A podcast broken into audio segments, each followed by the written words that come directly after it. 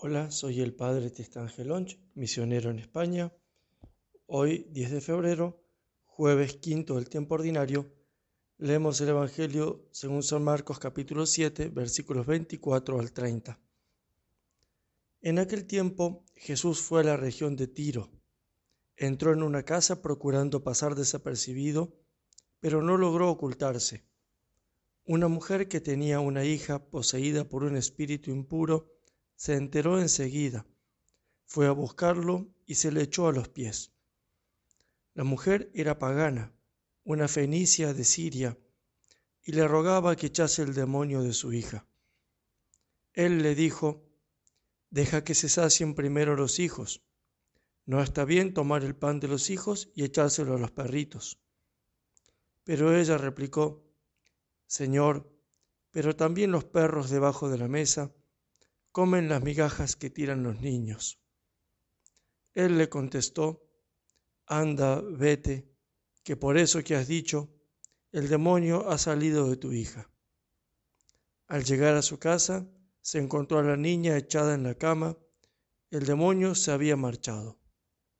Palabra del Señor, gloria a ti, Señor Jesús.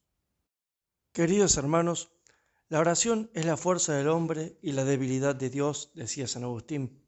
Y el Papa Francisco, como agregando, decía, la oración del hombre humilde es la debilidad de Dios.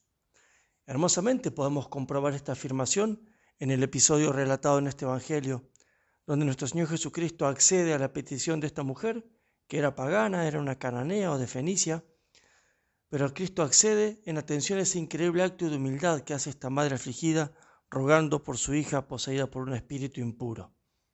En el Evangelio de San Mateo también se señala que Cristo alaba la fe de esta mujer. Por eso contemplemos esta oración de fe y humildad para poder nosotros aprender a rezar, a pedirle a Dios. San Francisco de Sales enseña que la fe, para que sea grande, ha de tener tres cualidades. Ha de ser confiada, perseverante y humilde. Y sobre esta tercera cualidad de la fe, sobre la humildad, quiero detenerme porque tal vez sea la que más nos cueste. Cuando nuestro Señor dijo a esta mujer, no es bueno echar el pan de los hijos a los perritos, ella no se ofendió, sino que le replicó, sí, pero los perritos se alimentan de las migajas que caen de la mesa de los niños. Ser humildes ante Dios, aceptar la humillación de Dios porque Dios humilla y enaltece. Nosotros a menudo le pedimos a Dios del mismo modo que le pedimos las cosas al verdulero. Deme esto, esto otro, tome, dame. Y le exigimos como si Dios tuviese la obligación de darnos. Y nos olvidamos quién es Él. Él es el creador, nosotros somos criaturas. Él es un Padre amoroso, nosotros somos unos hijos desobedientes. Él es santo y nosotros pecadores que muchas veces pedimos lo que no nos conviene.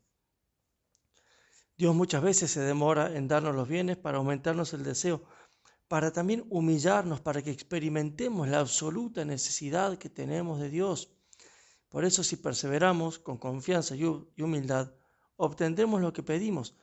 Y este fue el secreto de la cananea, una oración con confianza, con perseverancia, pero con muchísima humildad. San Agustín comenta, el Señor dice con dureza, no está bien quitar el pan a los hijos y darlo a los perros. Si ella se hubiese retirado ante esa respuesta, hubiese venido siendo perro y se hubiese vuelto siendo perro. Pero llamando de perro se convirtió en hombre, porque reiteró su petición y con lo que parecía un insulto demostró su humildad y alcanzó misericordia. No se alteró ni se enojó, porque al pedir un beneficio y demandar misericordia la llamaran perro, sino que dijo, así es, Señor. ¿Me has llamado perro? Reconozco que lo soy. Acepto mi nombre, pues habla la verdad. Pero no por eso he de ser eliminada del beneficio. Aunque soy perro, también los perros comen de las migajas que caen de la mesa de sus señores. Deseo un pequeño beneficio, no invado la mesa, sino que recojo las migas. Pero el Señor, como ella se reconoció perro, le dijo, mujer, qué grande es tu fe. Tú te reconociste perro y yo ya te reconozco hombre. Oh mujer, qué grande es tu fe. Hasta ahí el comentario de San Agustín, que muestra cómo Jesús se rinde a la súplica de fe y de la humildad de esta mujer, que aceptó esa humillación de Dios y por eso recibió luego el beneficio.